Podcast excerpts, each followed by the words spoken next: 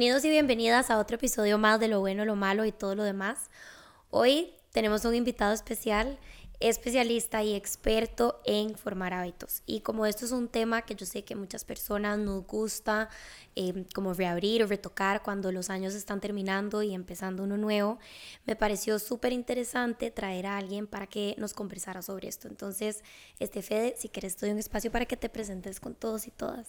Muchísimas gracias, mucho gusto. Yo soy Fede Madrigal, yo soy el fundador y facilitador de House of Habits, que es una organización que busca acompañar a las personas a que, en efecto, eh, diseñen su propósito de vida y cambien los hábitos, que los instauren los hábitos que los encaminen a él, digamos. Entonces yo soy coach de hábitos, suena raro, suena diferente, em, y la verdad es que es una profesión a la que me dedico justamente porque no existía o no existía suficiente. Definitivamente creo que en Costa Rica no existe como tal.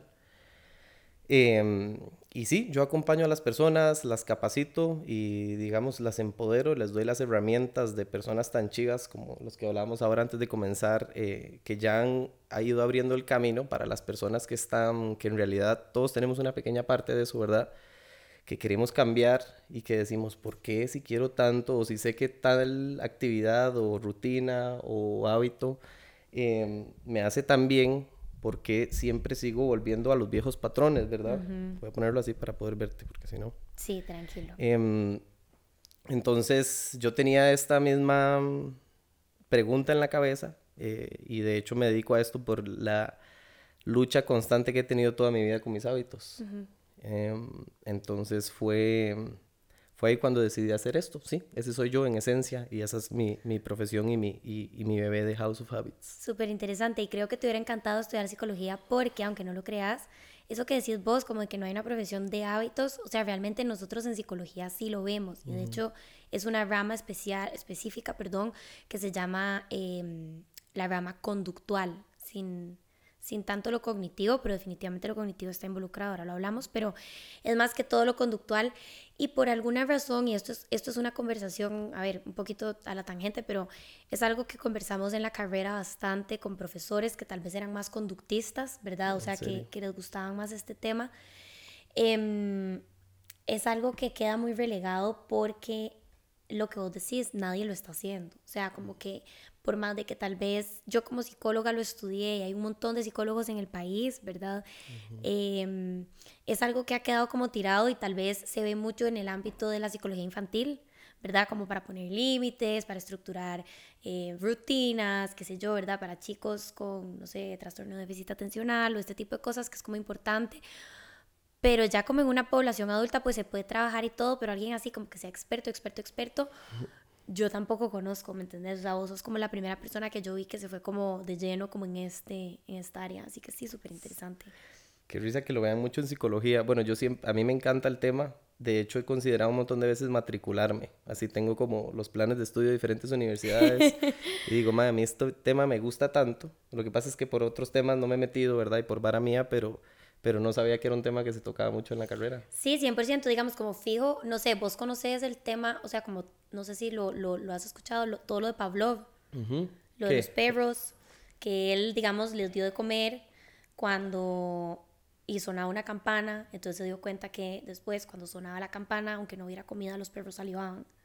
Como todo eso, digamos, ¿verdad? Eso es como el nacimiento del conductismo. Qué chido. ¿Verdad? Entonces es como cómo podemos condicionar a nuestra mente nuestro cerebro, digamos, a tener ciertas respuestas ante otros estímulos, ¿verdad? Em, y al final yo creo que un poco de eso se trata como formar un hábito, por lo menos al inicio, ¿verdad? Como empezar a, a ver cómo haces para que tu cabeza eh, libere dopamina cuando, tu cerebro, perdón, libere dopamina cuando, cuando quieres hacer este nuevo hábito para que pues tu cerebro lo pida más. Total, como, como, como hackear nuestro sistema de recompensas es... Ajá, exacto, esa es. ¿Verdad? Es como la gran... Es, es, es, sin que lo sepamos, esa es una de las grandes luchas que todos tenemos, ¿verdad? Siempre tenemos unos mismos detonantes que nos van a acabar llevando, incluso a veces a mí me pasa. Eh, yo, bueno, pues hoy me considero una persona súper diferente que hace dos años. Así, literal, estoy, estoy muy orgulloso de eso Em, y yo era otra persona, o sea, era una persona que, que sin darse cuenta cómo, de repente llegué a estar em, como que no me sentía al mando, ¿verdad? Y dije, ¿en qué momento empecé a caer en esto, que ahora no puedo salir, ¿verdad? Eh, y a pesar de eso, que ya llevo dos años, digamos, de, de haber iniciado, tal vez un poquito más, tres años de haber iniciado ese camino, a veces ante los mismos detonantes sigo, vuelvo a tener viejos comportamientos, de viejos patrones, ¿verdad? Y eso que yo ya intento tener bastante conciencia al respecto. Entonces, es chivísima e interesantísimo aprender a hackear este sistema, digamos, este, lo que, lo que este tema James Clear, el, autor de Atomic, Habits, ¿verdad? Él habla del, del, del ciclo de un hábito y habla, y además él le suma un cuarto componente que hay otras personas que no, que es cuando, bueno, todos tenemos un detonante, que puede ser un montón de cosas, puede ser una persona, puede ser un lugar, puede ser eh, una hora, puede ser un pensamiento, lo cual nos va a dar eh, siempre un impulso, que nos va a dar luego, que nos va a llevar a cometer una, una acción, un, comportamiento, y eso nos va a traer una recompensa, ¿verdad? Entonces, eh, nosotros es, es, uno de los primeros pasos, yo diría, para alguien que está empezando a, darse cuenta que de verdad quiere hacer cambios y que se siente atrapado, porque muchos de los clientes que llegan a mí ya saben, si no, no vendrían, ¿verdad? Ya saben que tienen que, que hay algo con, en su vida, ¿verdad? No sé, estoy intentando leer, está intentando estudiar, está intentando retomar el ejercicio, pero a las dos o tres semanas lo deja botado, o está intentando hacer un cambio de, en su alimentación o decirse cosas diferentes al espejo, o, ¿verdad? O hay diferentes tipos de, de, adicciones. Entonces empezar a darse cuenta cuáles son los detonantes que nos van a traer ese impulso. Es una de las primeras claves para saber cómo luego sustituir la actividad en sí que nos trae esa recompensa, porque se puede, siempre se puede, cualquier hábito, o sea, eso es súper hackeable. Entonces, em, definitivamente esto que hablas de las, de las recompensas, no sabías tú de Pablo de los, de, los, de los perros, eso no lo había escuchado, la verdad pero fijo, o sea, funciona exactamente igual con nosotros. Tenemos unos detonantes que nos encienden como un botón que nos pide químicos en nuestra cabeza, ¿verdad? Y que los generemos, entonces usualmente son las, las mm, ¿cómo le decimos? Los las comportamientos o acciones que tenemos ya programados los que salen fácilmente sin que los tengamos que pensar, ¿verdad? Que eso es la definición de un hábito, es una automatización que nuestro cerebro hace después de que repetimos, de que repetimos un comportamiento muchas veces. Exacto. Y es una vara que entra tan poquito a poco, ¿verdad? Que muchas veces no nos damos cuenta que alguna cosa que estamos empezando a hacer después puede ser algo que nos acompañe por años, sino décadas, ¿verdad? Entonces es importantísimo empezar a hacer conciencia de eso porque yo creo, y siempre lo digo, que tenemos una crisis mundial de hábitos. O sea, el mundo, si vos te fijas en las estadísticas, es verdad que antes no se tomaban como ahora y no, hay tanta, no había tanta información disponible, pero en salud mental, vos de fijo sabes de esto mil veces más que yo la vara nunca ha estado como está ahora. O sea, los índices de depresión, de salud, de deporte, parece que es un 60% de la población mundial no hace nada de actividad física. No estoy seguro, después hay que corroborar el dato, pero me parece que lo leí hace poco. Y en Costa Rica también, eh, creo que es uno de cada, ni uno de cada, ¿cómo es? De cada tres niños mayores de 8 años ya padece de obesidad. ¿verdad? Sí, que no hay actividad física, lo cual es, digamos, más allá del peso, es clave para un desarrollo sano del cerebro, para un manejo de diferentes emociones, o sea, el desarrollo hasta físico del cuerpo, ¿verdad? Es súper importante. Sí, de acuerdo con vos, ¿verdad? Bueno, también no tenemos muchas estadísticas de antes, hasta, hasta hace muy poco como que la salud mental se empezó a considerar como algo que se podía cuantificar, ¿verdad? O sea, por muchos años se creía que era así como el, como hablar de Los Ángeles, o sea, como algo que no podemos probar si está ahí o no, ¿verdad? Hasta hace muy poco realmente se desestigmatizó y fue como que no, definitivamente existe la salud mental, no es un, no es un invento, ¿verdad? Ey, de pura casualidad tienen mascotas. Si es así, el nuevo patrocinador de Lo Bueno Lo Malo les va a caer increíble. TobyPets.com es la tienda online para mascotas más grande de Costa Rica. Vas a poder encontrar gran variedad de alimentos, juguetes, accesorios y hasta medicamentos para tu peludito. No te preocupes por las presas. Toby te entrega a la puerta de tu casa. Si eres el pet lover que pasas chineando a tu mascota, no puedes perderte este cupón que te trae tobypets.com. Obtener un 5% de descuento en toda tu primera compra en Toby usando el cupón NPN. Solo tenés que ingresar a tobypets.com, agregar los productos al carrito en el checkout y listo. En Toby siempre te darán un servicio personalizado. Pero hay más. Si sos patron, TobyPets.com tiene una oferta especial para vos. No importa cuándo o cuánto compres, siempre vas a tener un descuento del 5%. Revisa tu correo y disfruta de los beneficios. Gracias a tobypets.com, la tienda online para mascotas más grande de Costa Rica. Em, pero sí, ha sido un camino, digamos, como reciente, pero... Y aún así es joven ese camino exacto, todavía. Exacto, por eso. todavía mucho. Exacto. Pero entonces, bueno, digamos, a ver, como para aterrizar un poco esto que estamos hablando de la importancia de hackear este sistema de recompensas, ¿verdad? O sea, pues, ¿cómo dirías que es el proceso o cómo explicarías, digamos, que es el proceso de, por ejemplo, yo pienso mucho, a ver, en cuando, cuando pienso en cambios de hábito, obviamente, a ver, lo, lo, lo que más tal vez llega es como, bueno, quiero empezar a hacer ejercicio, ¿verdad? Y no dejarlo botado. Pero yo también, me gustaría también hablar como de tal vez temas un poquito más serios en donde tal vez es, bueno, me diagnosticaron una hipertensión o me diagnosticaron diabetes o, me, o resulta que soy celíaca y, tengo que cambiar absolutamente todos mis patrones de alimentación o tengo que eliminar ciertos alimentos, sustituirlos o ya no puedo comer esto, ya no puedo comer el otro. Eh, por un tema de salud, ¿verdad? Y, que, y eso a mucha, mucha gente se le dificulta, especialmente cuando hay como hipertensión, digamos, con la sal o como con ciertas comidas grasosas y así. Este, y no para meternos en el lado de la alimentación, sino más bien en el lado de cómo se hace para ya venimos comiendo, digamos, ya venimos echándole, no sé, tanta cantidad de sal a la comida durante los últimos, no sé, 30 años. Ahora, ¿cómo hacemos para cambiar eso y para que se nos pegue y para que ya sea nuestro, digamos, modus operandi? Sí, esa es la pregunta del siglo, ¿verdad? Em, bueno, eh, yo creo que lo primero para entender esto es entender bien y, tal vez vos me ayudas a simplificarlo, em, cómo funciona un hábito en nuestra jupa, porque una de las varas más importantes eh, que pasa en cada momento de nuestra vida nosotros pasa sin que nos demos cuenta. O sea, el 50% de lo que nosotros hacemos día a día son comportamientos automatizados. O sea, desde cómo agarramos el tenedor hasta cómo saludamos a las personas con las que vivimos. Em, pasa en todo momento, los pensamientos recurrentes que tenemos, ¿verdad? La historia que nos venimos contando hace mucho tiempo. ¿Qué es lo que pasa en nuestro cerebro? Y por qué si yo sé que algo me hace tan bien, ¿verdad? ¿Por qué me cuesta tanto? Yo creo que eso es importante contestarlo antes de luego ver cómo es que sí, en efecto, cómo lo cambiamos, ¿verdad? Em, y te pongo este ejemplo. Eh, ahora nos topamos aquí en la entrada que veníamos manejando los dos. Entonces vos sabes manejar, entonces me sirve. Cuando uno está aprendiendo a manejar, las primeras veces uno está concentrado en las direccionales, ¿verdad? Uno está en la manivela, el clutch, alguien le viene gritando por usualmente a uno a la par, ¿verdad? Uno va todo estresado. Si en ese momento nos hiciera un escaneo del cerebro de arriba, ¿verdad? Que lo que se ve es calor, se vería como la parte de adelante de nuestro cerebro súper rojita, ¿verdad? ahí está. ahí estamos poniendo toda nuestra atención en la nueva actividad, ¿verdad? Estamos haciéndolo con full conciencia, ok, estos son los frenos, cómo es la vara. Eh, ¿verdad? Y el cerebro, si lo, al día siguiente volvemos a montarnos en el carro y volvemos a practicar, y al día siguiente lo volvemos a hacer, y lo volvemos a hacer, el cerebro se comienza a dar cuenta, mae, este mae está repitiendo esto todos los días. Yo no puedo eh, decidir hacer esto. Em, yo te recuerdo cualquier cosa que ahí está. Perdón, gracias. perdón, perdón, es que a veces no me doy cuenta que me traen el café. Yo me encargo, yo me encargo.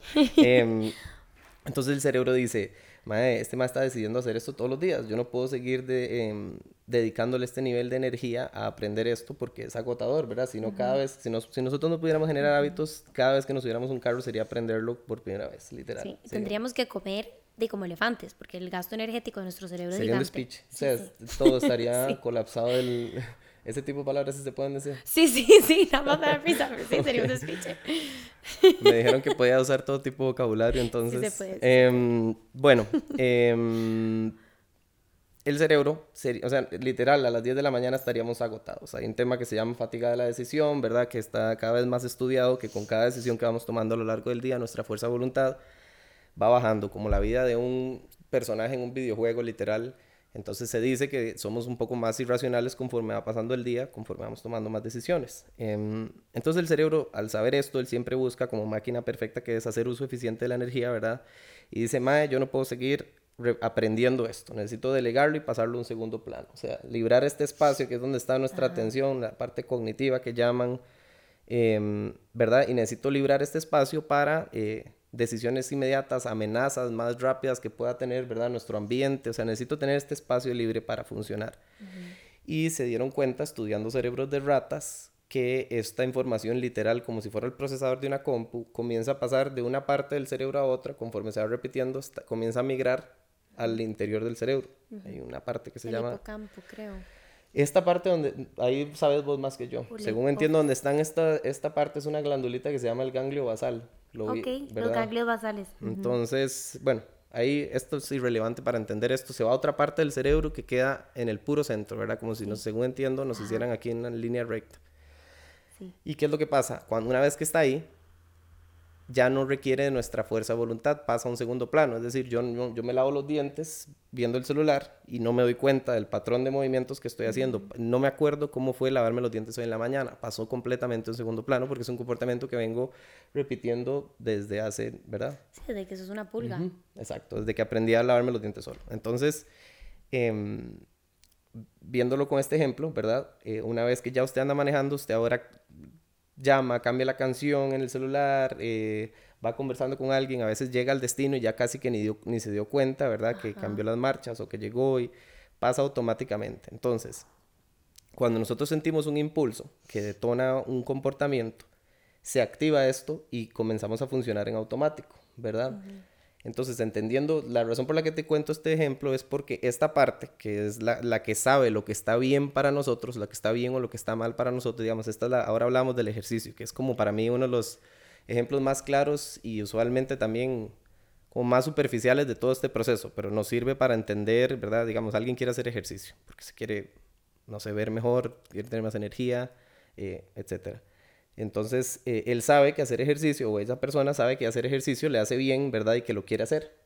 Y sin embargo, cuando se siente, a la hora de hacerlo, dice, man, no tengo ganas, la cama está muy calentita, o estoy muy cansado después del brete. Eh, y de repente hay un montón de voces que aunque esa persona sepa que eso le hacen bien, eh, le, están, le están jugando ahí una pasada, le están diciendo, hoy me lo puedo permitir, por un día más no pasa nada, la verdad, la verdad, qué pereza y luego después pasa que no lo hacemos y nos empezamos a sentir mal, ¿verdad? Madre, yo sabía que esto me iba a hacer bien, porque no logro arrancar, ¿verdad? ¿Por qué? ¿Por qué pasa esto? Y es justamente en esta explicación donde entendemos cómo pasa esto. Es decir, la parte que sabe lo que está bien o mal para nosotros se apaga cuando nosotros estamos delante de un impulso. Entonces, no importa, digamos, esto deja de ser parte de la ecuación y empezamos a actuar en automático, ¿verdad? Cuando, como cuando yo agarro el carro y no, y no me doy cuenta, de repente entra un hábito que me dice, eh, no, o sea, estoy cómodo en la cama. Eso es lo que llevo haciendo ya por bastante tiempo y aquí estoy bien y aquí estoy sin usar mucha energía. Entonces aquí me quiero quedar, ¿verdad? Entonces, por decirlo así, nuestra, eh, nuestra capacidad de decisión, y esto es importantísimo para que sacar la culpa de la ecuación, o sea, es, es parte de tener un proceso, de tener un cerebro sano, tener esa resistencia, que haya una voz que te vaya a decir a vos, aquí estoy bien, por un día más no va a pasar nada, después ya va a haber tiempo para hacerlo, ¿verdad? Entonces, para contestar cómo se hace, es importantísimo entender esto. Nosotros literalmente, y esto es una de las realizaciones más pichudas de mi profesión, fue darme cuenta, hay una razón neurobiológica, por así decirlo, por la cual yo fallo siempre, porque, ¿verdad? No es que yo sea vago, no es que yo tenga menos fuerza de voluntad, no es que estos influencers o gente chivísima o lindísima que sigo en redes sociales tienen más fuerza, o más inteligencia, o más capacidad que yo. Están a otra altura del, hábito y por eso las comparaciones aquí son, ¿verdad? Es súper eh, negativas, ¿verdad? Para este proceso, porque cada persona es un mundo y cada persona viene programado de nuestra crianza, ¿verdad? Y nuestra, de cómo se desarrolló nuestro cerebro. Y esas vocecitas funcionan diferente en cada uno de nosotros, pero hay ciertos patrones. Todos lo, lo, lo lidiamos con algún área de nuestra vida. Sí. Sí. No sé si me, sí, sí, me expliqué sí, bien Sí, sí, te explicas. O sea, te entiendo perfecto y resuena mucho porque, digamos que tal vez yo en consulta lo que hago es reestructuración cognitiva, o sea, así se llama, digamos. Y básicamente lo que significa es cambiar hábitos de pensamiento. O sea, no, digamos, no se le dice así, pero usando tu ejemplo es como cambiar hábitos de pensamiento, ¿verdad? O sea, si yo cada vez que estoy en presa pienso este, puta, ¿qué es esto? No soporto estar en presa, no debería dar presa, el gobierno de Costa Rica no sirve para nada, no sé qué. Obviamente eso va a, a tener una respuesta emocional en mí, o sea, mis pensamientos van a ser un disparador de una respuesta emocional en mí, de un enojo probablemente muy intenso, este, destructivo, etcétera. Puede que, ¿verdad? No sé, le saque el dedo a la gente alrededor mío, los mande para el carajo, etcétera. Y si yo cambio esa manera de pensar, si yo reestructuro cognitivamente la manera en la que yo decido procesar las situaciones de mi vida, pues entonces la emoción cambia, ¿verdad? ¿Y cómo lo haces? Perdón, por curiosidad, digamos, ¿cómo es el proceso con uno de tus, de tus clientes en la consulta? ¿Cómo empezás a, a reprogramar ese diálogo interno que se detona cada vez que está... Bueno, primero encontramos como las exigencias que hay alrededor de las situaciones, ¿verdad? Entonces, por ejemplo, voy a usar el ejemplo de la presa, ¿verdad? Como que em, cuando hay una persona en una presa que está pensando, es que no soporto estar en esta presa, yo no, o sea, no debería, no debería haber presa acá, el gobierno de Costa Rica no sirve para nada, etcétera, etcétera. La exigencia, digamos, es no debería de haber presa. O sea, esto no debería de estar pasando. O yo no debería de estar aquí, en esta presa, ¿verdad? Y los seres humanos tendemos a exigir y evaluar la exigencia. Entonces, yo no debería estar en presa y como si estoy en presa, no lo soporto. Eh, el gobierno es un inútil, eh, todos aquí son unos inútiles porque me están bloqueando el paso, ¿verdad? Entonces son evaluaciones que son usualmente, y a ver, perdón, nos estamos poniendo súper técnicos, pero son evaluaciones que son errores de pensamiento. Entonces van a ser generalizaciones, pensamiento blanco y negro, personalizaciones, este, y bueno, hay 500, hay como 17 errores de pensamiento. Entonces, vos te vas dando cuenta cuando una persona llega a consulta y te dice como, bueno, por ejemplo, no sé, como, es que yo tengo problemas de celos porque, porque es que, mm, digamos, no sé, mi novia sale, ¿verdad? Entonces, eh, ahí abajo probablemente hay un tipo de, de, exigencia, así como de mi novia no debería de salir, este, porque si sale me podría dar la vuelta y si me da la vuelta entonces eso confirmaría que no soy valioso, eh, no lo podría tolerar, este, sería el fin del mundo, ¿verdad? Entonces, cuando nosotros tenemos creencias que a ver, es lo que vos decís, todos estos pensamientos automáticos nacen de creencias centrales que tenemos como por ejemplo, si alguien me rechaza no soy valiosa y entonces si no soy valiosa no lo podría tolerar, sería el fin del mundo, o verdad, si mi novio me termina entonces se me cae la vida, o sea, son como creencias que tenemos que yo en consulta, digamos, las encontramos, una vez que las encontramos a través de un debate que yo tengo con mi paciente, es un debate, digamos, lógico, funcional, este, mm, socrático, etcétera. O sea, hay como, hay varias técnicas que, usa, que yo uso. El paciente se va dando cuenta como, ah, bueno, mira, o sea, a ti sí, mi creencia no se sostiene ante la realidad objetiva del mundo. Y construimos un pensamiento nuevo. Pero entonces, ¿por qué te digo que toda la explicación que dijiste me resuena mucho? Porque cuando construimos pensamientos nuevos o creencias nuevas, por ejemplo, usando el ejemplo de la presa, ¿verdad? Es como, ok, no me gusta estar en presa, me desespera estar en presa, digamos, o sea, es incomodísimo para mí estar en presa, pero son las 4 de la tarde en la General Cañas, es lo que hay, yo no puedo hacer nada al respecto, eventualmente voy a llegar. Y de ahí sí, el gobierno de Costa Rica tal vez no es muy, no es muy eficiente, pero mandarlo para el carajo no me, no me soluciona mi problema tampoco. Cuando cambiamos, o sea, cuando pasamos de un pensamiento exigente a este pensamiento que yo le digo como el camino del medio, ¿verdad? Es como, puedo reconocer que no me gusta, que no estoy cómodo, que esto no es lo que yo preferiría, pero también puedo reconocer que también está, o sea, hay cosas que están fuera de mi control. Yo no le puedo exigir al mundo que cambie algo porque yo quiero que lo cambie, ¿verdad? Entonces, cuando, cuando el paciente hace ese cambio de pensamiento, inmediatamente a mí me dicen como, sí, o sea, ya hasta me siento más tranquilo. Y yo, sí, ok, pero ahora, o sea, porque vos vas a salir al mundo real y te vas a volver a putear. ¿Verdad? O sea, porque ese es el hábito de tu cerebro. Vos tenés que empezar a repetir y por eso es que eso es lo que, digamos, yo a mis pacientes les uso el ejemplo, digamos, de una calle lastre y, y la carretera 27, ¿verdad? Yo les digo, ok, vos ahora, digamos, putearte empresa para vos ahora es andar en la 27. O sea, es una carretera mm, que puedes ir a la velocidad que querés, o sea, etcétera, ¿verdad? Y esta nueva manera de pensar es una calle lastre. Entonces, este nuevo hábito de pensamiento o, lo que vos decías ahora, digamos, hacer ejercicio o lo que fuera, es una calle de lastre. Obviamente nos va a costar más, vamos a ir más lento, este, no está lista, a veces hasta tenemos que machetear, ni siquiera hay calle de lastre, tenemos que abrir el camino machete, ¿verdad? para después poner el lastre, para después... Y este, yo lo que les digo es, o sea, vamos a durar, ¿verdad? La 27 no estuvo lista de un día para otro.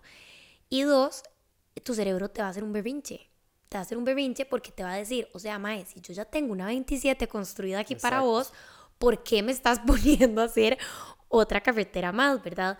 Entonces ahí es donde yo les hablo de esto que vos decís, yo soy muy metafórica en mis, en mis, en mis consultas, digamos, yo uso como muchos ejemplos así. Este, ahí es lo que vos estás diciendo, ¿verdad? Como que obviamente el cerebro va a resistir y eso es parte de, digamos, cambiar hábitos o lo que fuera, porque exacto, porque es una máquina eficiente, o sea, el cerebro va a decir, más si yo ya tengo estos caminos hechos para vos, automatizados, ¿para qué quieres abrir uno nuevo? ¿Verdad? Porque el cerebro no le importa tanto si te está haciendo bien o mal, sino nada más ser eficiente, o sea, si estás sobreviviendo tu vida, el cerebro va a estar contento. Entonces, este, ¿verdad? Como que eso es un ejemplo, no sé, tal vez como que lo traduje como lo que acabas de decir, tal vez a una parte más psicológica, y bueno, y con los ejemplos que yo les doy a mis pacientes para que ellos entiendan de por qué uno, es normal que haya resistencia, es normal que se vuelvan a putear en la presa y que vuelvan a putear a todo el mundo y que... Pero que lo importante es la repetición y el tener presente, ok, y ojo, la repetición en momentos mm, a donde no están disparados, ¿verdad? O sea, repetírtelo cuando estás tranquilo, cuando estás, ¿verdad? En otras partes de tu día, para que cuando llegues al momento en donde estás en la presa... Sí, para comenzar a actuar diferente cuando de normal siempre actuamos de esa misma forma, ¿verdad? Exacto. Ahí dijiste una palabra que es para mí eh, clave, que es eh, la repetición, ¿verdad? O sea, si una persona está ahorita con ganas de, ok, ya viene, eh, estamos el 7 de diciembre. mira, creo que fue un 7 de diciembre que se murió John Lennon. Bueno, oh, curioso. Fun fact. Entonces, Em, ya se acerca fin de año, ¿verdad? Y todo el mundo empieza a hacer este, porque se acerca como un reset sociológico de nuestro cerebro y que viene un día nuevo, una super oportunidad, ¿verdad? A pesar de que físicamente hablando no hay diferencia entre el 31 del primero con hoy y mañana, ¿verdad? Pero sin embargo es bueno este como build-up que se va haciendo hacia final de año y la gente dice, ok, ¿qué cosas me quiero eh, replantear y qué cosas, qué metas me quiero poner? Y me parece que es el 89% de las metas en febrero quedan abandonadas ya en febrero y mm, como el 95%, no sé, los datos después los corroboramos, pero andan por ahí muy cerca. El 95% de las suscripciones de gimnasios quedan, también se, se abandonan y bueno, eh, pasan las diferentes áreas, ¿verdad? Entonces, eh, si usted quiere cambiar una vara que usted viene haciendo de, hace muchos años o de toda su vida, usted tiene que empezar a repetir un comportamiento con el que va a sustituir, ¿verdad? Esa, con el que usted va a eventualmente recibir esa misma recompensa que usted ahorita recibe con el, eh, con el digamos, el comportamiento que usted está buscando sustituir, eh, es repetir, ¿verdad? Entonces, en un proceso de cambio de hábitos es demasiado más importante la, la, la constancia que la intensidad. ¿Qué es lo que nos pasa? Empezó, ya volvemos de las vacaciones de fin de año o del 31, lo que el plan que hicimos, y ahora sí, borrón y cuenta nueva, me meto al gimnasio y comienzo a ir dos horas al día. Boom, estoy empezando, sigo con ese, ¿verdad? Ese ejemplo porque me sirve, pero, em, pero aplica para cualquier cosa.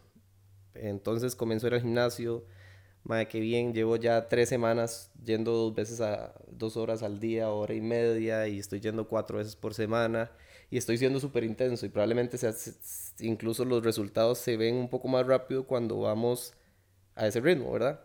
Pero hay una vara importantísima que, que tenemos que entender cuando estamos emprendiendo este camino, que es que cuando nosotros empezamos a instaurar un hábito, tenemos que olvidarnos del resultado, digamos, no olvidarnos, pero en ese momento no estamos persiguiendo el resultado, estamos persiguiendo instaurar el hábito que nos va a llevar de manera automática ahí. Es decir, eh, yo podría hacer un programa con mis clientes en el que en 30 días les digo que van a bajar 5 kilos, yo qué sé, ¿verdad? Aunque eso no es lo que yo hago ni cerca ni se parece, pero prometerles un resultado así. Y podría probablemente lograr que lo hagan porque hacemos una vara intensísima y me encargo y vamos a la montaña y caminamos y... Y sin embargo, apenas se acaba el programa y cada uno se ve, se vaya, ¿verdad? Por sus propios caminos, como vos decís, en el momento que se encuentren a solos ahí, se van a topar con su 27, eh, van a salir todos los comportamientos viejos. ¿Por qué? Porque no hemos hecho esa reestructuración interna que el cerebro necesita, ¿verdad? Yo agarro ahora este vaso y tomo agua y hay un microimpulso eléctrico, ¿verdad? Que se está yendo por unas neuronas y le está diciendo agarre el vaso. Conforme yo comienzo a agarrar más el vaso y más el vaso y más el vaso, se empieza a hacer ese puente neuronal que manda información, esa carretera, digamos, más ancha. Entonces, con la repetición se va volviendo cada vez más fácil, pero hay una etapa de choque con la que vamos a topar. Es decir, nosotros es inevitable, cada proceso probablemente lo vamos a empezar con motivación, ¿verdad? Y la motivación nos va a abandonar en algún momento, eso es una vara garantizada, ¿verdad? Entonces, ¿cómo hago para seguir siendo constante una vez que la motivación no, eh, no esté ahí conmigo. Hay un autor que habla de esto que se llama BJ Fogg, tiene un libro que se llama Tiny Habits, buenísimo, también recomendado. MAE tiene un modelo de cómo hacer esto literal. Y en el gráfico el MAE lo que enseña es que la única forma de que el comportamiento se sostenga con nosotros en el tiempo es hacer una versión tan mínima y tan pequeña de él que nosotros no sintamos resistencia y que muy probablemente incluso vamos a ver ridículo cuando estemos motivados. Em, James Clear tiene un cliente que es ultramaratonista y que padecía de obesidad mórbida eh, unos años atrás. Y durante seis semanas él lo mandó a ir al gimnasio a ponerse una alarma de cinco minutos y cuando sonaba la alarma tenía que jalar. Ya, listo. Y el cliente le decía, madre, pero estoy pagando usted esta plata para que me mande cinco minutos al gimnasio y me vaya, ¿verdad? ¿Qué resultado va a haber con este? ¿Qué resultado va a haber alguien que comienza al suave? Que va a comenzar a instaurar un hábito que eventualmente te va a llevar ahí casi que, no quiero decir que por sí solo, pero literal es que es así, Cuando, así como los patrones viejos nos cuesta cambiarlos, llega un momento donde los hábitos que intencionamos pueden llegar a ese nivel. Claro.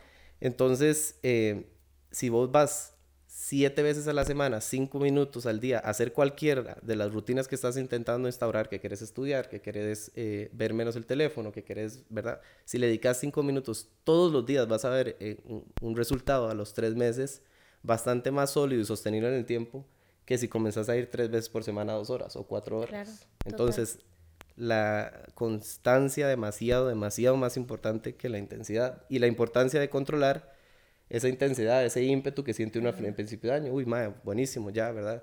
Em, sí, totalmente, totalmente de acuerdo con vos. Y, o sea, qué dicha que mencionaste la motivación, porque creo que eso es un tema que es demasiado, o sea, que está muy presente cuando la gente es como, bueno, es que yo me quiero empezar a hacer ejercicio, o sea, perdón, es que este es el ejemplo como más sencillo, pero lo que sea, ¿verdad? O sea, quiero empezar a despertarme más temprano porque quiero empezar a meditar y tener una rutina o no sé, cosas como tal vez más, ¿verdad? Como que más complejas o quiero empezar a competir o no sé, cosas así, ¿verdad? Eh, siempre es como, bueno, pero ¿y la motivación? O sea, es que yo no me siento motivado todo el tiempo y yo lo que siempre les digo es como, bueno, pero es que no nos, o sea, no estamos, los seres humanos no estamos hechos para hacer las cosas solo cuando nos sentimos motivados. O sea, así no funciona. La motivación no precede la acción al revés. La acción precede la motivación. Es decir, si vos no te sentís motivado y haces la acción, muy probablemente, o sea, suben tus chances de que la próxima vez sí te sientas motivado para hacerlo. Por un tema neurocientífico, ¿verdad? O sea, por un tema como de lo que vos dijiste, que las neuronas se disparan juntas y entonces vos vas haciendo esa, vas construyendo esa 27. Además de que si estás haciendo una actividad que vos sabes que te va a traer placer, o sea, dopamina, digamos, o sea que, no sé, ejercicio o algo que te gusta, ¿verdad?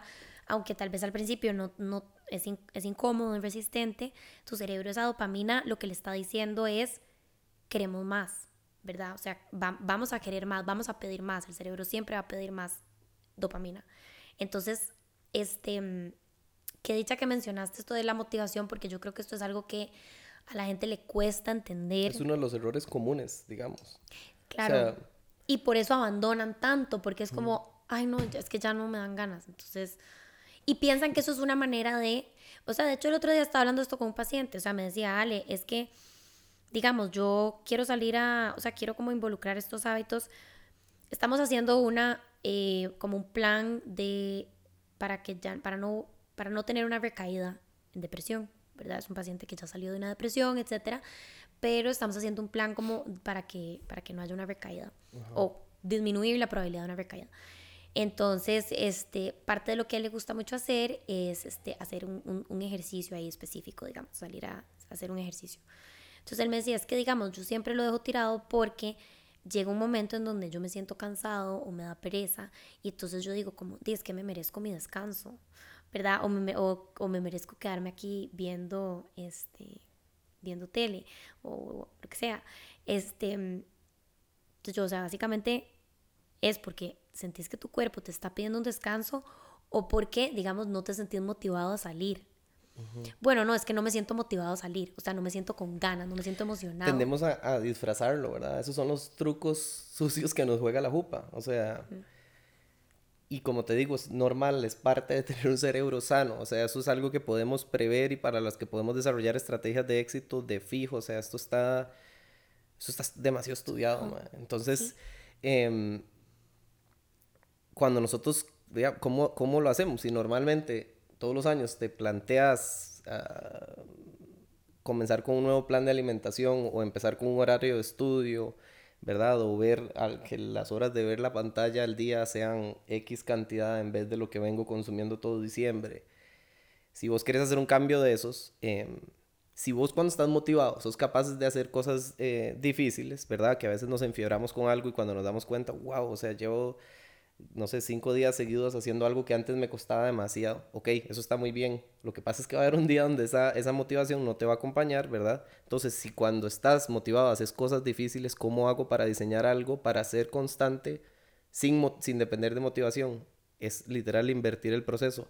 Hágalo tan fácil que usted no note resistencia. Esto es de lo que hablan estos coaches de hábitos que ya hay, que están escribiendo estos libros y que, ¿verdad? Que están siendo bestseller y todo es, madre, digamos, comience a hacer dos push-ups al día, siete días a la semana. Es demasiado mejor a que usted vaya al gimnasio. Sí, porque que no va a haber el resultado inmediatamente, pero va a haber un resultado que se va a sostener luego con usted, porque cuando se da cuenta ya poder hacer cinco un día o luego diez y cuando te das cuenta pasaron seis meses y estás ya haciendo full rutina de gimnasio porque al principio eso es lo que buscamos, intentar tener esa, ¿verdad? Control, sabiduría, calma, esa pausa de, en este momento el resultado no es lo que persigo.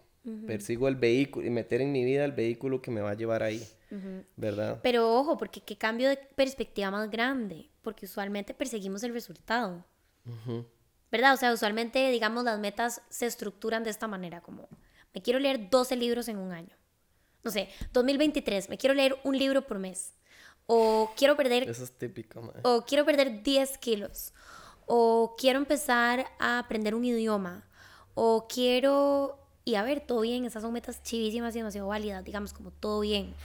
Pero nos enfocamos en el resultado. O sea, como que estamos como, como sobre enfocados en lo que vos decís, en el resultado. Y realmente aquí, digamos, el hack es no enfocarte en el resultado, es enfocarte más bien en el vehículo para que te lleve, o sea, construir ese vehículo para que te lleve a ese resultado. Porque si te enfocas en el resultado, pasa lo que, lo que estamos hablando, ¿verdad? O sea, lo vas a dejar tirado. Esas son como las capas, de hecho James Clear, perdón que siga en eso, pero es que todo lo que hemos estado tocando el MAE en, en, este libro, él habla de las tres capas de, sobre las cuales uno eh, monta un cambio, ¿verdad? Me, me centro en la primera, en la última, que es él habla sobre cuando vos te basas eh, para cambiar un hábito en una meta. No sé, viene el verano y quiero tener cierto cuerpo, ¿verdad? O, eh, no sé, quiero, eh, ser quiero leer, quiero haberme leído estos cinco libros, como, o los 12 libros en un año, ¿verdad? Como dijiste ahora, porque es demasiado chiva. Quiero ser ese, de verdad, quiero leer y poder decir y quiero, ¿verdad? Pero está centrado en los 12, los 12 libros. Cuando estás centrado en un resultado, en una meta, es una, digamos, como una motivación mucho más superficial que además tiene un, un, tiempo de caducidad, ¿verdad? Em, que si no cumplimos, em, eh, tiene un efecto contrario, opuesto a lo que buscamos. Más bien eh, podemos empezar a sentir ansiedad de no estar logrando lo que me propuse y ya entra en todo ese diálogo, ¿verdad? Eh, porque es que no logro estas varas, siempre es el mismo cuento, duró 12, 3 semanas y yo veo a toda esta gente que sí lo hace, versus centrarse en tu identidad. Yo me quiero convertir en, este, en el tipo de persona que lee libros habitualmente, ¿verdad? No me quiero leer 12 libros este año.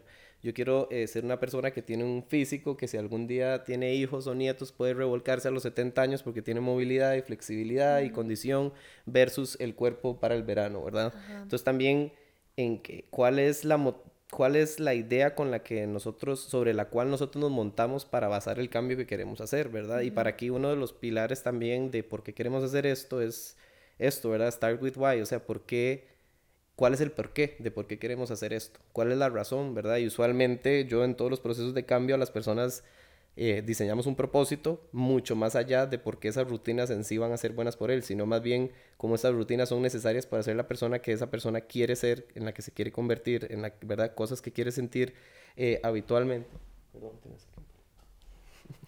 Em, Gracias. Y entonces es en qué te vas a basar vos y qué, qué idea también tenés del cambio que quieres hacer. Porque si tenés una idea súper superficial, como quiero cambiar mi cuerpo de aquí a tres meses, eso es un, un, resultado que, pues, así, como, así de frágil como es el motivo por que lo estás haciendo, puede ser tu, tu capacidad de hacerlo, ¿verdad? Se puede caer con fragilidad y con más facilidad.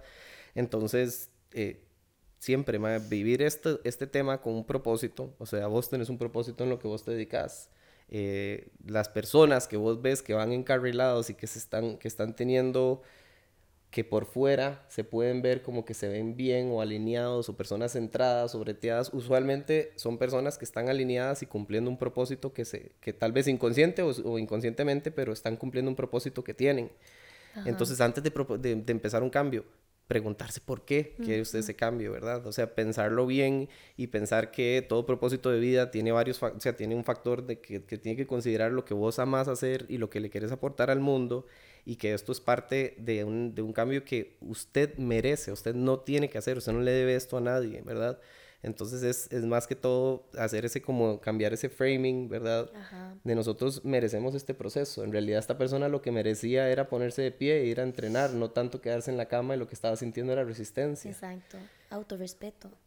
Y eso es parte de cómo nuestro cerebro nos puede jugar esos pequeñitos eh, trucos, ¿verdad? Y hay mil hacks, ya hay demasiadas pequeñas herramientas para para eh, literal bloquear una de esas señales que nuestro cerebro nos está dando y lograr actuar esta pequeña vez un poquitito diferente.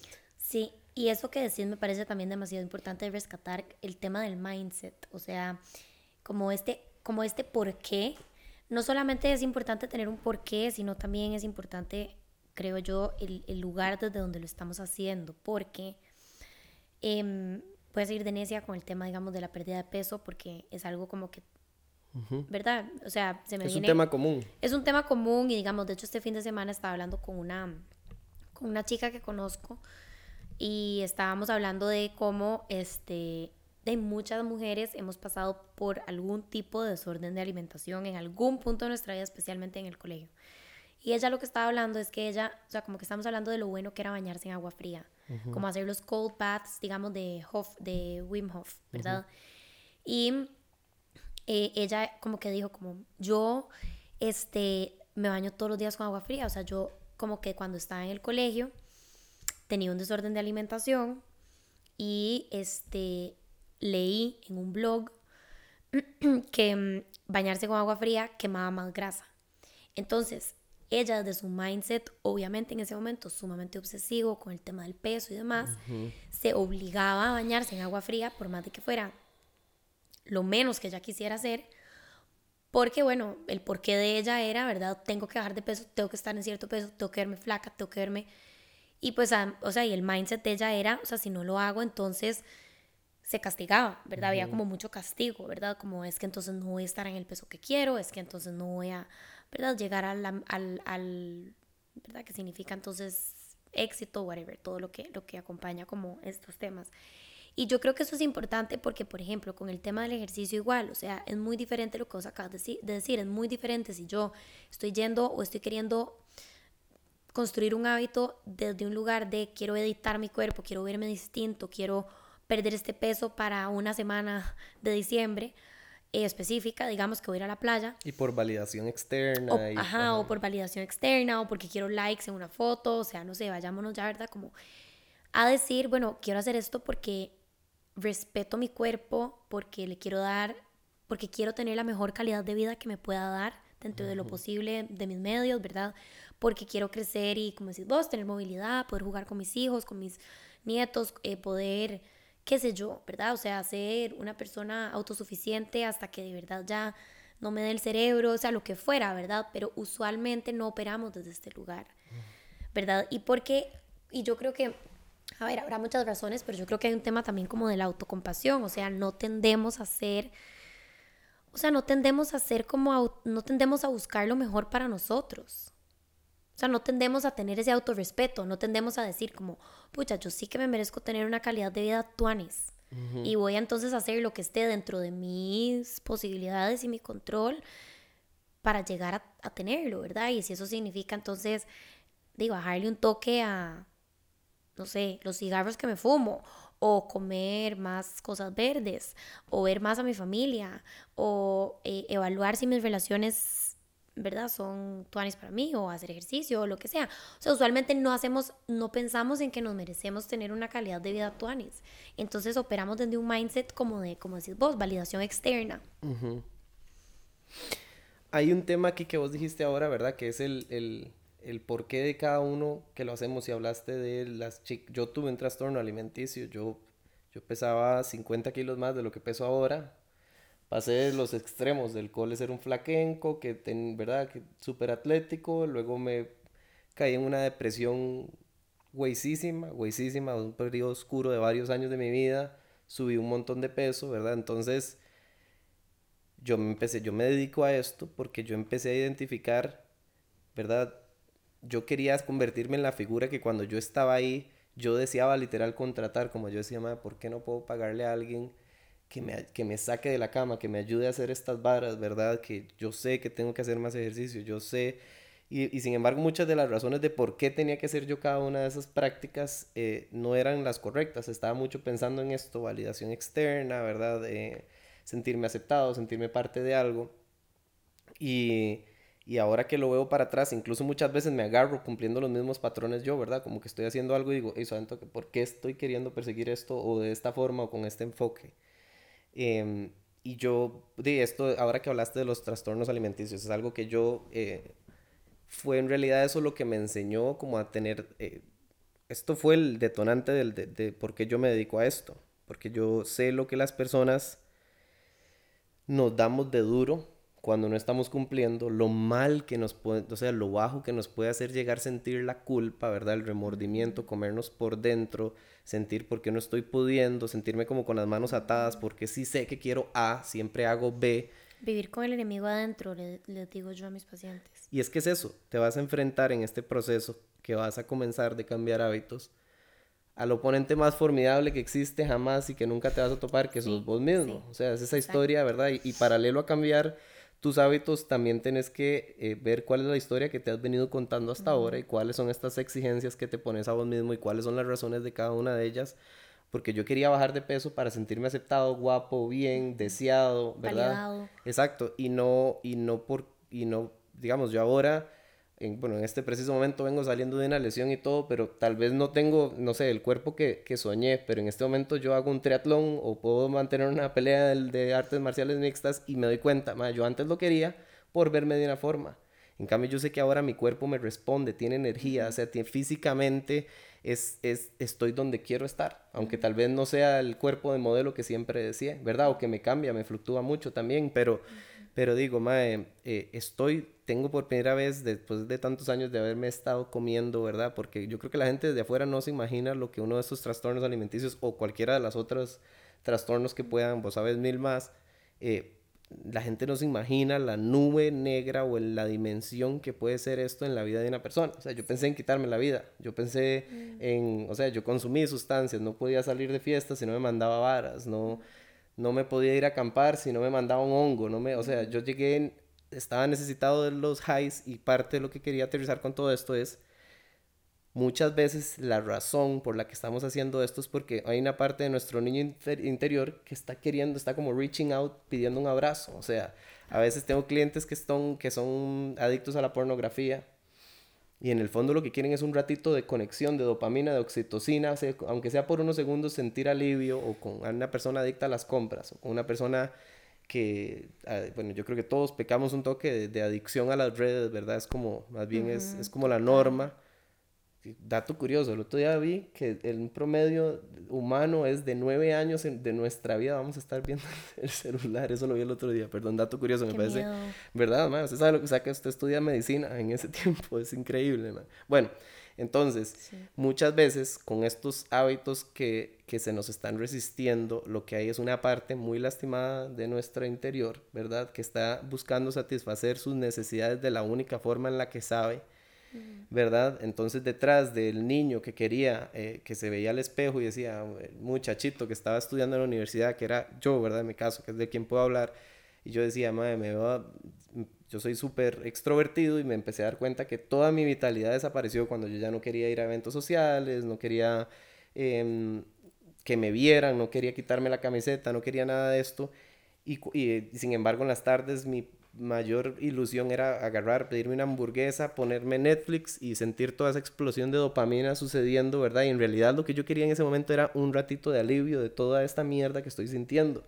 Y es un ciclo, ¿verdad? Porque la culpa me da esa ansiedad, la ansiedad va a detonar ese comportamiento que en primer lugar quería cambiar y eso es un ciclo. Entonces, mae, esto es como para recordarle, supongo, a la gente que está batallando con este proceso, a la altura a la que esté o con el hábito que sea, o a la edad que tengan, eh, que uno es demasiado normal. O sea, es, esto, es, esto es la forma en la que no solo nuestro ambiente y la sociedad, sino que parte de nuestro cerebro también nos juega en nuestra contra.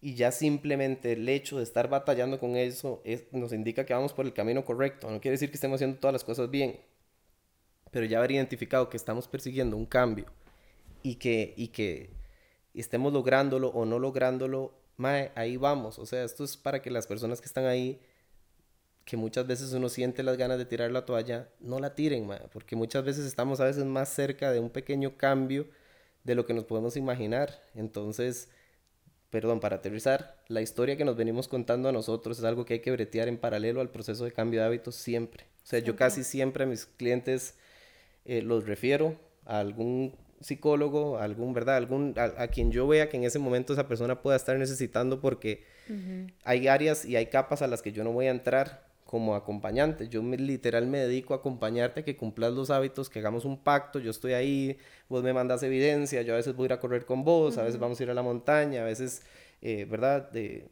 hay mil formas en las que intercambiamos evidencia y nos vamos motivando mutuamente porque el proceso es eso, es como bidireccional, por eso este brete es tan chiva.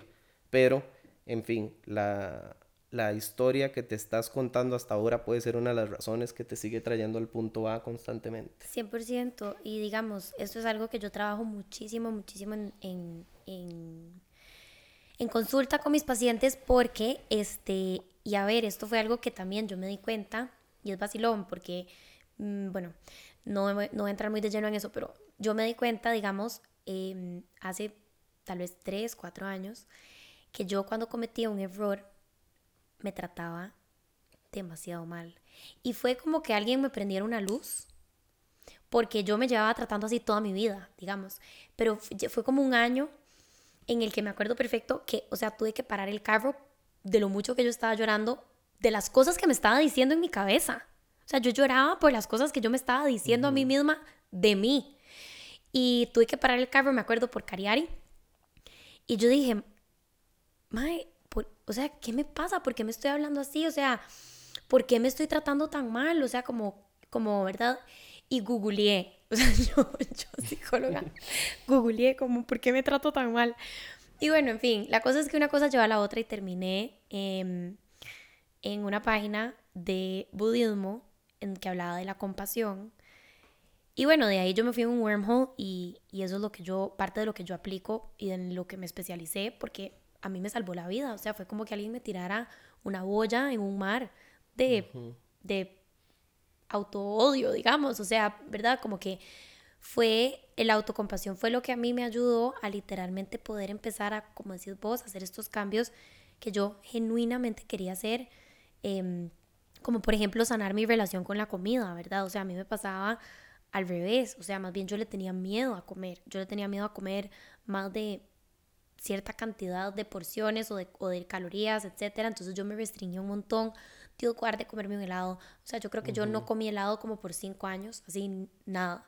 Este, Dios guarde comerme una hamburguesa, Dios guarde, o sea, cosas así. Y cuando sí me las comía, porque obviamente di el antojo a veces puede más. Pésimo después. Ah, obvio, o sea, yo me decía unas cosas, ¿verdad? O sea, como... Qué mierda la culpa, ¿verdad? Sí, entonces, y con la autocompasión eso cambió, porque con la autocompasión entonces ya era como, bueno, este, mm, y tal vez no es la comida más nutritiva, pero igual me está nutriendo, ¿verdad? O sea, igual tiene nutrientes. O sea, sí, un helado tal vez no es, digamos, como comerse, no sé, una ensalada repleta de, ¿verdad? Vegetales y lo que sea, pero igual tiene nutrientes y además sabe rico y además yo tengo derecho a sentir placer a través de la comida, como que qué tiene de malo, ¿verdad? Y bueno, etcétera. Pero todo esto fue un proceso como que yo me autodirigí eh, porque yo busqué personas aquí en Costa Rica que trabajaran Compassion Focused Therapies, se llama, digamos, terapias enfocadas en la compasión, y no había nadie. Entonces, bueno, al final me especialicé en eso y me especialicé también en otras cosas. y terminé, y digamos, y yo trabajo mucho esto con mis pacientes, ¿verdad? Yo, yo identifico, bueno, ok, antes de siquiera empezar a cambiar el contenido de tus pensamientos, necesito ver si le estás agregando una capa encima a tus pensamientos de que, bueno, es que no debería de sentirme así. O soy demasiado inadecuado porque pienso de esta manera. O soy demasiado inadecuada porque siento celos. O me siento de menos porque soy ansiosa. O Mm, la lista, o sea, la lista es eterna, ¿verdad? Porque nos juzgamos por lo que sentimos o por lo que no podemos hacer. Y cuando metemos la compasión o la disciplina positiva, digamos, que son muy parecidas, digamos, em, ese cambio de mind, bueno, de autodía, cosa como de diálogo interno, perdón, es lo que nos permite como entonces ya realmente como empezar a cambiar.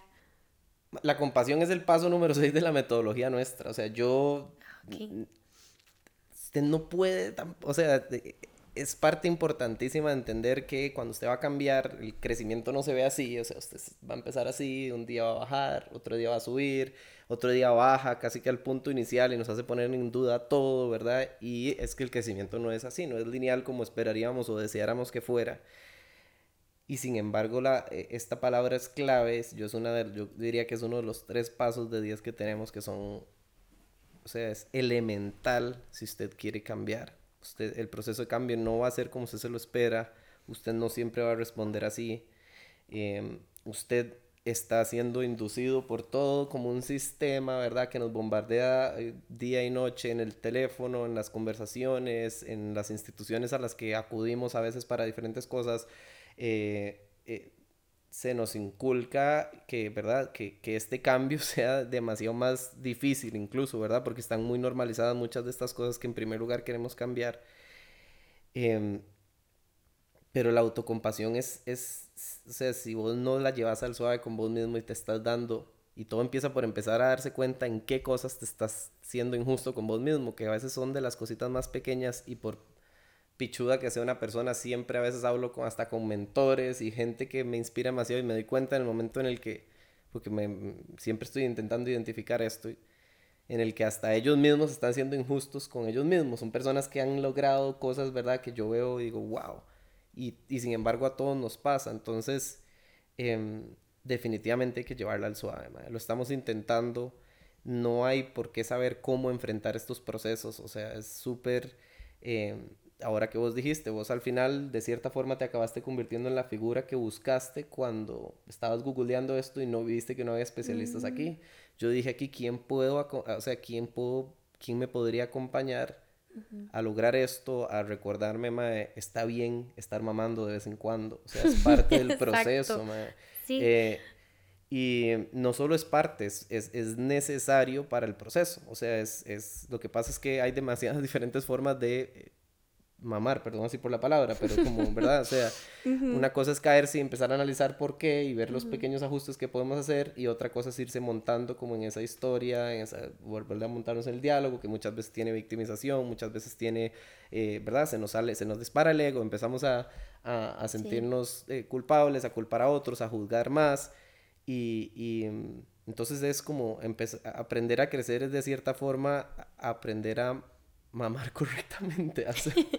O sea, aprender. Sí, como a, usar eso para más bien seguir. pero sí. o sea, eh, aprender a cometer los errores de manera que, de, que, que, que, nos... Que nos... A mí me llegó tarde. Que faciliten el cambio, digamos. Sí, ¿verdad? Eso es a lo que me refiero. Entonces... Sí, y como usar esos errores más bien para como feedback, digamos.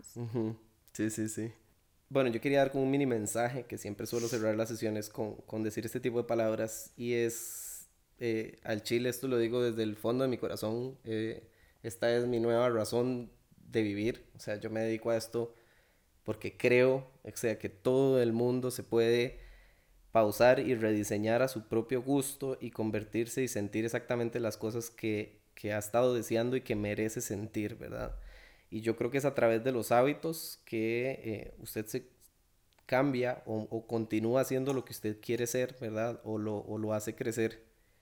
Entonces, imagínense, si el 50% de lo que hacemos en nuestra vida son hábitos, imagínense que los intencionemos, o sea, hasta dónde podemos llegar.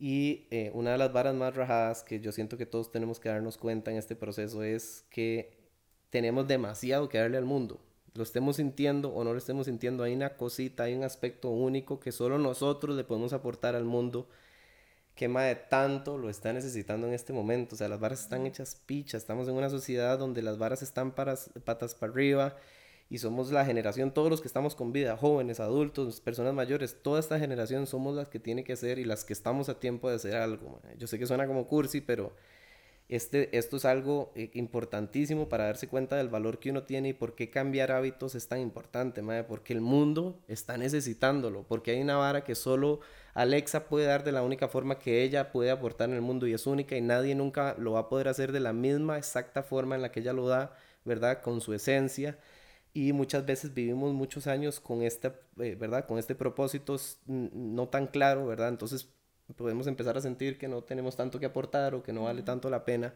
Pero la principal razón ni siquiera es, que además es de demasiado peso, que el mundo lo está necesitando, es que lo merecemos. O sea, nosotros nos merecemos encontrar esa paz.